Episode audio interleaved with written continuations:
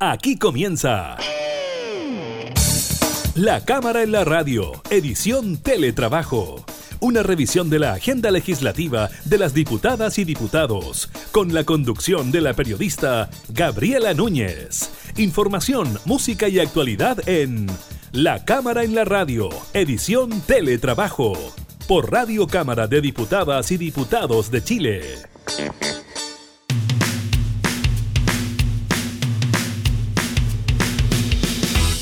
Tal? ¿Cómo están? Bienvenidos a un nuevo programa de la Cámara en la Radio, modalidad teletrabajo. Los estamos acompañando desde nuestros hogares. Esperamos eh, que usted también esté en esa misma condición, eh, preparándose ya para enfrentar en muchas comunas de nuestro país estas cuarentenas obligatorias producto de los contagios por COVID-19. Estaremos eh, comunicándonos con el diputado Cosme Mellado, quien critica el accionar del gobierno en materia comunicacional. también Veremos cuáles son las nuevas restricciones que comenzarán a operar en estas eh, cuarentenas y al mismo tiempo esta mm, eh, crítica que hace el Colegio Médico al Ministerio de Salud a la hora de enfrentar precisamente la pandemia por COVID-19. Iniciamos de inmediato entonces la cámara en la radio.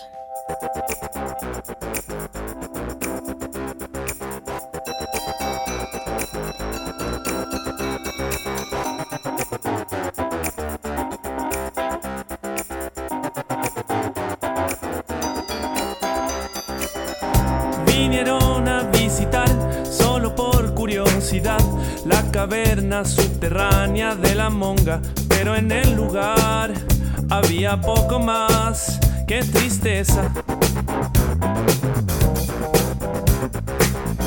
Explosivos por aquí, curanderos por allá, fantasía y decadencia por el set son el sabor del mes. Se besan como dos niñas a la moda que trepan por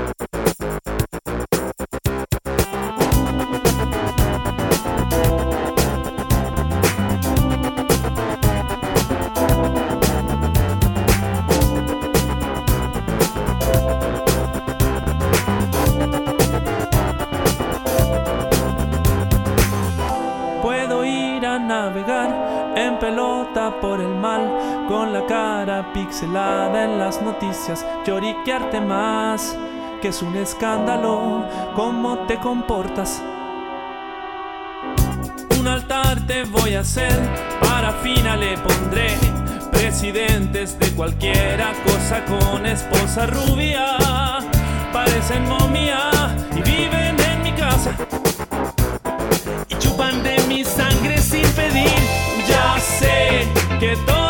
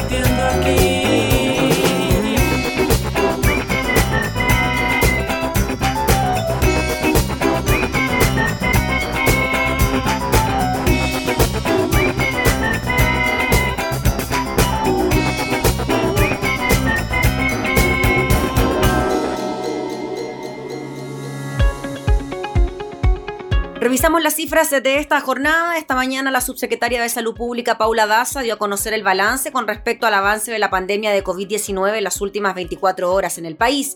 Al respecto, la autoridad dio a conocer que se registraron 2.502 casos nuevos, de los cuales 2.112 tenían síntomas y 390 eran asintomáticos. En cuanto a la cifra de recuperados, la cifra es eh, de 16.614 personas. Con esto, el total de casos en el país asciende a 39.542. En cuanto a los fallecidos, la subsecretaria lamentó dar a conocer la muerte de 26 personas producto del COVID-19. Según indicó la subsecretaria Daza, 22 de ellos tenían enfermedades crónicas como diabetes, hipertensión o se encontraban en su etapa final de su tratamiento oncológico.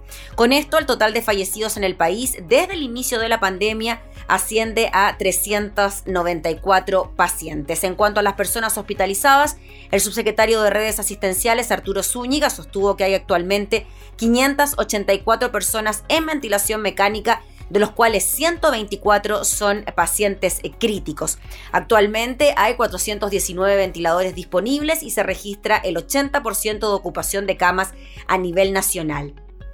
Sobre los test para detectar coronavirus, indicó que se han hecho 16.095 exámenes PCR para así dar un total de 341.512.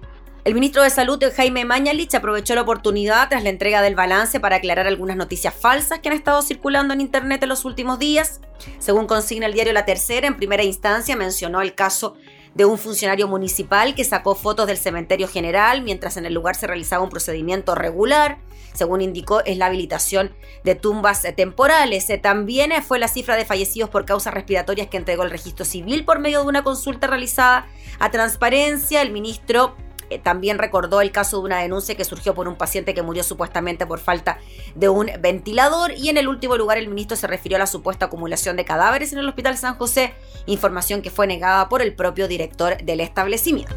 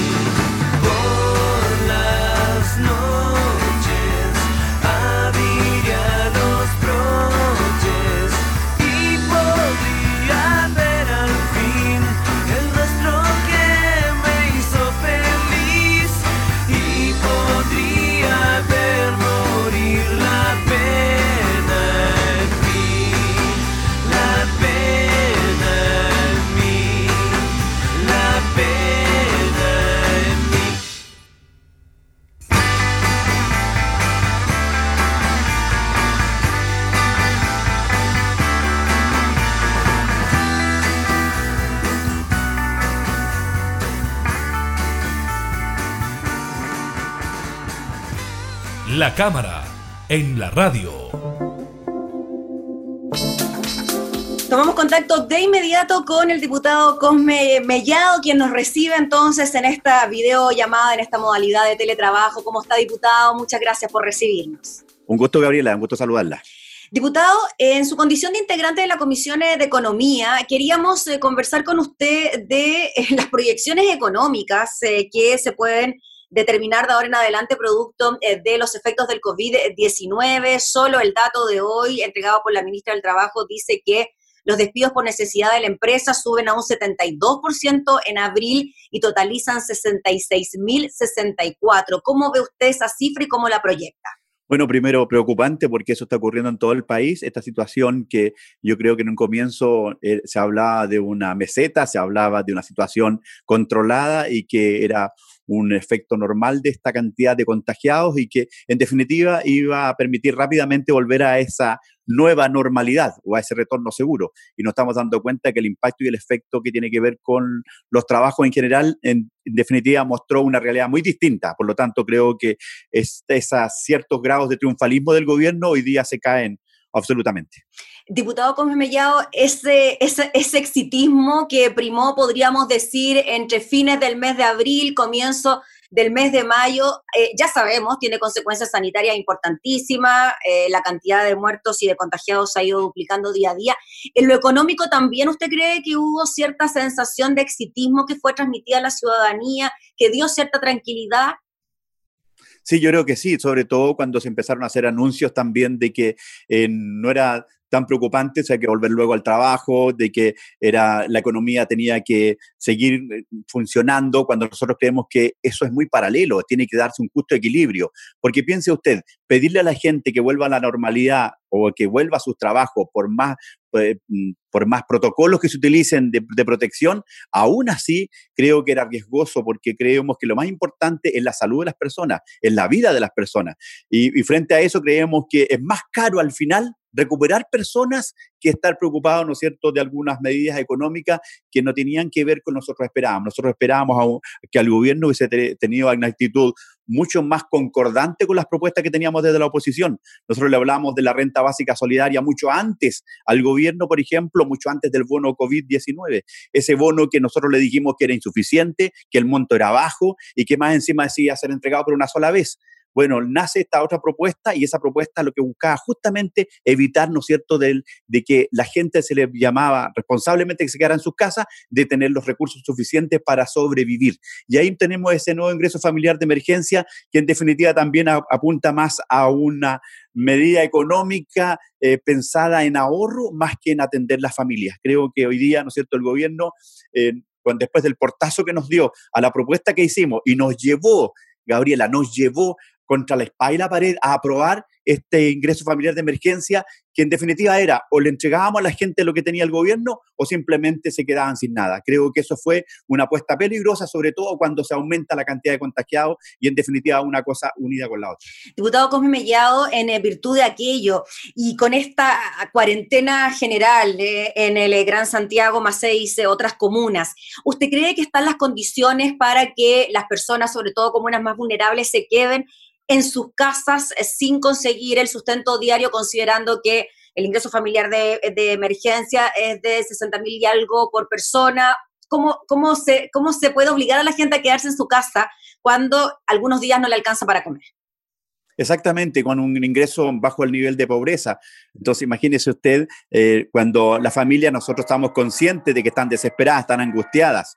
Hay muchas de ellas, ¿no es cierto?, que son adultos mayores, que tienen que vivir, sobrevivir con una pensión, hay temporeros, temporeras, hay gente que trabaja un par de meses al año, hay vendedores ambulantes, hay colectiveros que sintieron que estos se les vino un terremoto adicional, una segunda pandemia social y económica en la familia, el gobierno, el Estado de Chile debiese, debiese haber estado a la altura.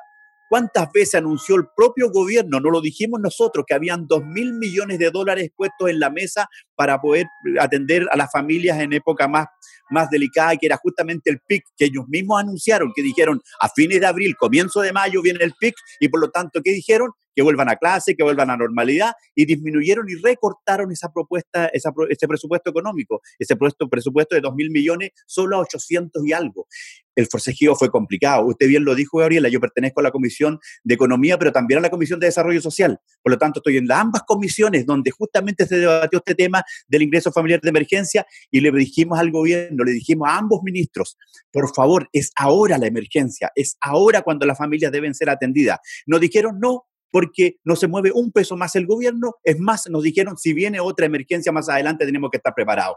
Y hoy día vemos, lamentablemente, que esta situación se está escapando de las manos, lamentablemente, Gabriela. Sí, diputado Cosme Mellado, también le quiero preguntar eh, por la situación de eh, su distrito allá en eh, la región de O'Higgins. Sabemos que la región de O'Higgins no se ha visto tan afectada por los contagios ni tampoco por el número de fallecidos, pero su cercanía con la región metropolitana podría quizás traer algunas consecuencias. Los alcaldes de la región de Valparaíso están pidiendo cuarentena para esa zona. ¿Usted ampliaría esta solicitud a la región de O'Higgins? Mire, hay dos factores que influyen muy fuertemente estar cercano a la capital, como bien decía usted. Precisamente porque hay mucha gente que tiene relación con Santiago porque pertenecemos a la región más cercana hacia el sur pero también es importante señalar de que nosotros tenemos zona costera también y los controles sanitarios no han estado eh, como la gente esperaba, por ejemplo, el sector de Pichilemo, y que es una zona costera muy concurrida, y también lo que ocurre ahí en el lago Rapel, en la comuna de Las Cabras, donde también hay gente que tiene segunda y terceras viviendas, y hay gente que igual no ha tenido ciertas facilidades para llegar hasta allí con la preocupación de los vecinos. Y junto con ello, después de lo que dijo el colegio médico, más preocupado quedamos, Gabriela, cuando se dice que hoy día la información que entrega el Ministerio de Salud, el MinSal, eh, no correspondería tanto a la real, cantidad real de personas fallecidas por, eh, por problemas respiratorios. Por lo tanto, creo que hoy día es, más preocupante la situación y tal vez las cifras eh, que tenemos hoy día son más reales que lo que ocurría hace un tiempo atrás. Eh, diputado, eh, como mellado, durante esta jornada también el ministro Mañalich habló sobre estas informaciones em, falsas que tuvo que salir a desmentir, lo que ocurrió con el Hospital San José, con el mismo eh, Cementerio General en eh, Recoleta. ¿Qué le pasa a usted con eso? ¿Qué le pasa a usted con lo que se dice en redes sociales, lo que plantean algunas personas y los desmentidos que hace el Ministerio? Mire, muchas veces, a veces, eh, no, es preguntarle tanto a, lo, a, lo, que el gobierno trata de entregar y seguramente trata de entregar cierta calma y seguramente está pensando que lo que se busca es atacar al gobierno. Creo que hay una equivocación frente a eso. Yo creo que lo más importante es reconocer la realidad y lo más simple es venir a los centros hospitalarios y a los centros de, atención de salud aquí en la provincia y los vemos colapsados y vemos gente complicada y vemos a gente, ¿no es cierto?, que está muy... Mire, yo estuve en el hospital de San Fernando hace unos días, estuve junto al diputado Castro que pertenece a la Comisión de Salud, que pertenece y es parte de la región de O'Higgins, estuvimos recorriendo las instalaciones y nos dimos cuenta de la cantidad de gente que había asignada allí en el hospital. Y también vemos también las condiciones que trabaja el equipo de salud, que es muy complicado y muy complejo. Por lo tanto, esa realidad muchas veces no se muestra porque el resumen parte muy normalmente por lo que ocurre en todo el planeta. Y uno se pregunta, eh, hay una preocupación grande en el Ministerio de Salud y así lo expresa mm, eh, tanto el ministro como los subsecretarios. Estamos preocupados por lo que pasa en Estados Unidos. Si yo digo, ¿estamos preocupados de qué?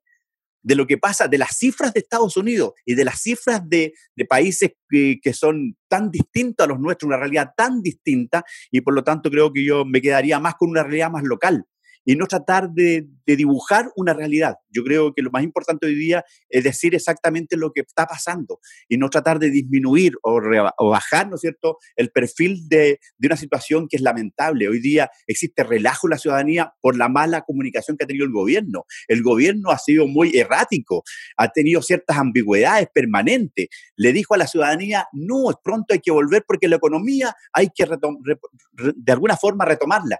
Y yo me planteo, estimada Gabriela, se nos ha puesto a pensar en esas personas que están hoy día angustiadas, que hoy día se están transformando en otra pandemia que tiene que ver con la psicosis social que hay en la ciudadanía. Y eso también está trayendo ciertos efectos y por lo tanto creo que eh, el colegio médico hoy día tiene una palabra muy importante que entregarnos y creo que es fundamental que el gobierno se allane a recoger la inquietud de los profesionales de la salud. Es allí donde nosotros necesitamos también orientaciones a la brevedad para no cometer tantos errores que tienen que ver con las vidas humanas de nuestra, nuestros compatriotas.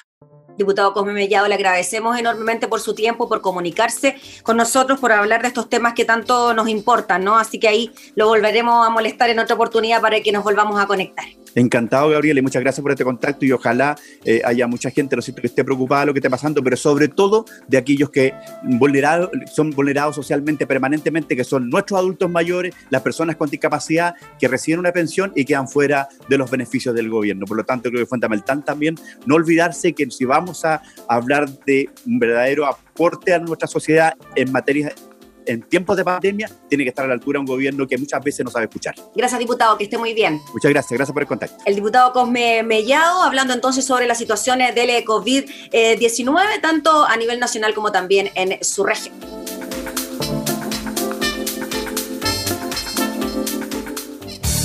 Estás escuchando La Cámara en la Radio, edición Teletrabajo, con la conducción de la periodista Gabriela Núñez.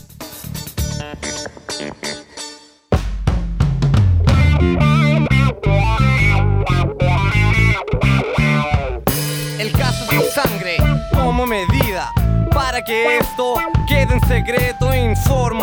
Solo lo necesario usando mi alfabeto experto y sabio. Hay una fuerza encerrada que puede escapar de esta cinta audible para escuchar temible.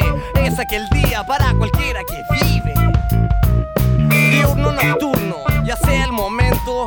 Es nuestro turno con ayuda del instrumento. Traemos medicina si la tomas tal vez dará el efecto que a un auto la benzina está recién salida del laboratorio. Este episodio es un experimento preparado en tubos de ensayo. La fórmula positiva para este año en formato de música y texto fresco recién salido al mundo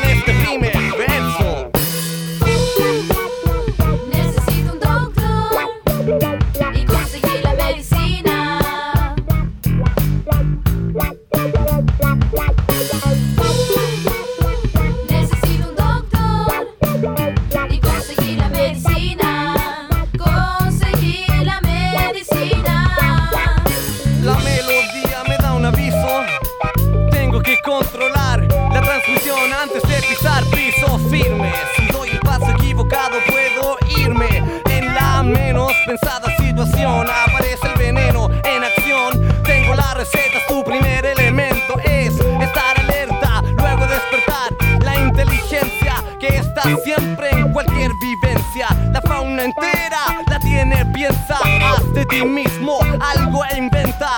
Muestra el ejemplo a los próximos. ¿O acaso quieres que solo emerjan de lo tóxico? Toma, este remedio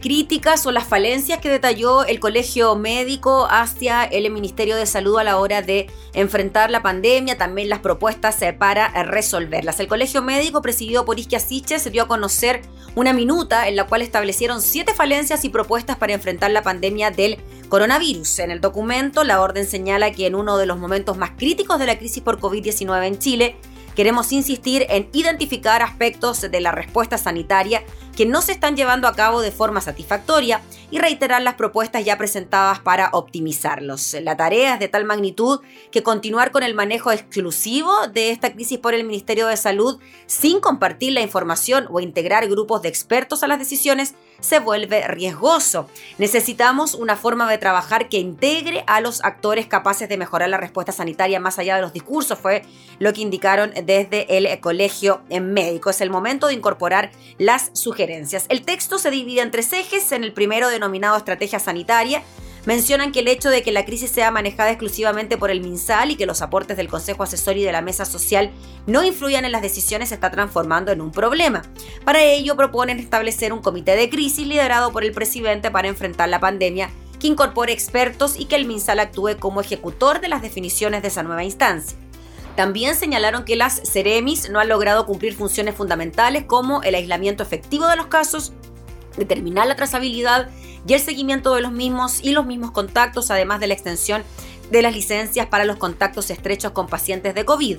Ante ello, plantean, a juicio del Colmed, es que el plan de recursos humanos e infraestructura de gobierno no es público y aborda solo generalidades, lo cual provoca incertidumbre en los equipos de salud. Para ello piden desarrollar entonces en el corto plazo un plan de apoyo a los hospitales en crisis. En el segundo eje apuntan a la transparencia, cuestionan que los datos anonimizados em, no son compartidos con los expertos y que hay falta de informaciones sobre fallecidos. Además, critican que no existan criterios transparentes para la toma de medidas de distanciamiento. En tanto, en el tercer eje, el llamado es al apoyo de la ciudadanía y al personal de salud. Sostienen que no hay apoyo suficiente para enfrentar las cuarentenas, lo que dificulta su cumplimiento. Finalmente apuntaron a los problemas que están enfrentando los funcionarios de la salud durante la crisis, asegurando que no han tenido apoyo para el cuidado de sus hijos en contexto de cierre de colegios y además en cuarentena. Según el Colmed, hay centros que han reportado falta de elementos de protección de personal, las mutualidades presentan alto nivel de rechazo de licencias de origen en casos de COVID y contacto estrecho. Así que ahí está la crítica que hace el Colmed, el Colegio Médico, al Ministerio de Salud a la hora de enfrentar la pandemia y también propuestas al respecto.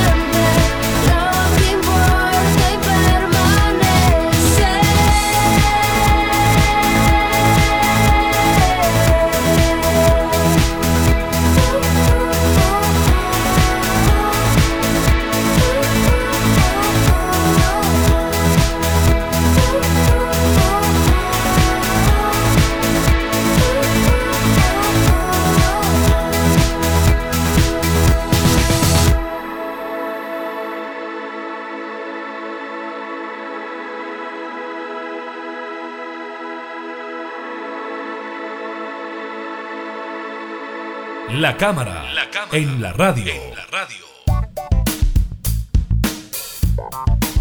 Hay nuevas restricciones para quienes se van a comenzar a vivir una cuarentena eh, a partir de este viernes a las 22 horas. Estamos hablando de 8 millones de personas que estarán en confinamiento.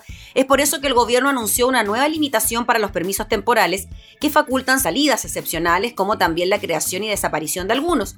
Fue la subsecretaria de Prevención del Delito, Catherine Martorell, la que indicó que a partir del próximo lunes solo se podrán obtener cinco de estos permisos a la semana y no siete como se permite actualmente, y que se limita la compra de servicios básicos en supermercados y farmacias a dos veces por semana. De todos los permisos, el de compra ocupa el 59% del total de los permisos posibles.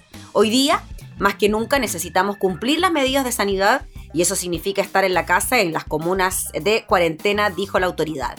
En esa línea informó la eliminación del permiso de retorno a residencia habitual considerando que lamentablemente hemos visto que este permiso ha sido utilizado para cruzar cordones sanitarios o aduanas sanitarias sin señalar que, lo, que se va a la segunda vivienda. También se bajó el permiso que permite el traslado de niños, niñas y adolescentes entre casas de sus padres, al igual que el derecho a visitas. Por otro lado, se incorporó un permiso especial para que los hijos de los trabajadores de la salud puedan tener cuidadores mientras estos últimos desempeñan funciones. Hemos visto cómo todos los trabajadores de la salud han estado levantando esta pandemia, trabajando por la salud, pero muchas veces tienen la dificultad para poder desarrollar su función por no tener con quién dejar a sus hijos. Por último, se estableció un permiso que será de carácter presencial y en extrema necesidad para que personas puedan ir a cuidar a adultos mayores que se encuentren en una situación de salud debilitada y requieran del cuidado de otra persona. La subsecretaria Martorell recordó que los permisos se pueden solicitar presencialmente en unidades policiales o a través de comisarías virtuales. En ambos casos, se solicitará el RUT de la persona para restringir las peticiones semanales.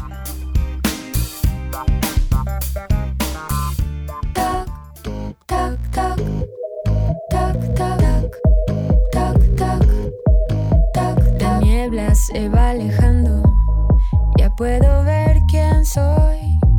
Tanto tiempo fui perdiendo posibilidades sin ver la luz del sol. Fui dejando que la noche me distraiga, me provoque, sin saber dónde voy. Siento mi corazón que me hace toc, toc, toc. Quieres salir de I've seen bad moon.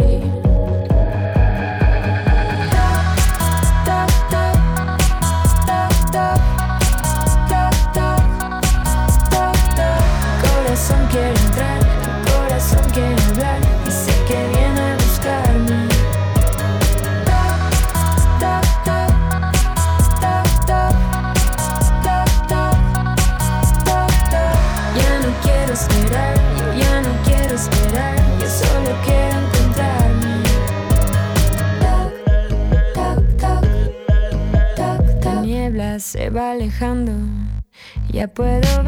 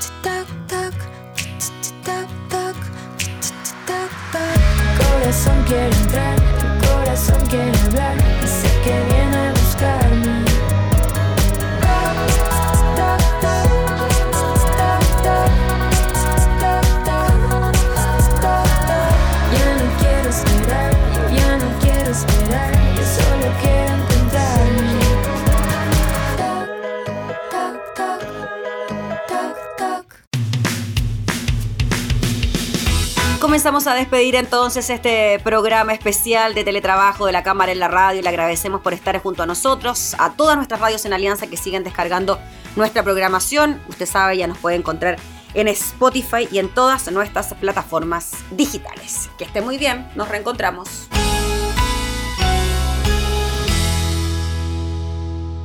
Hemos presentado La Cámara en la Radio, edición Teletrabajo.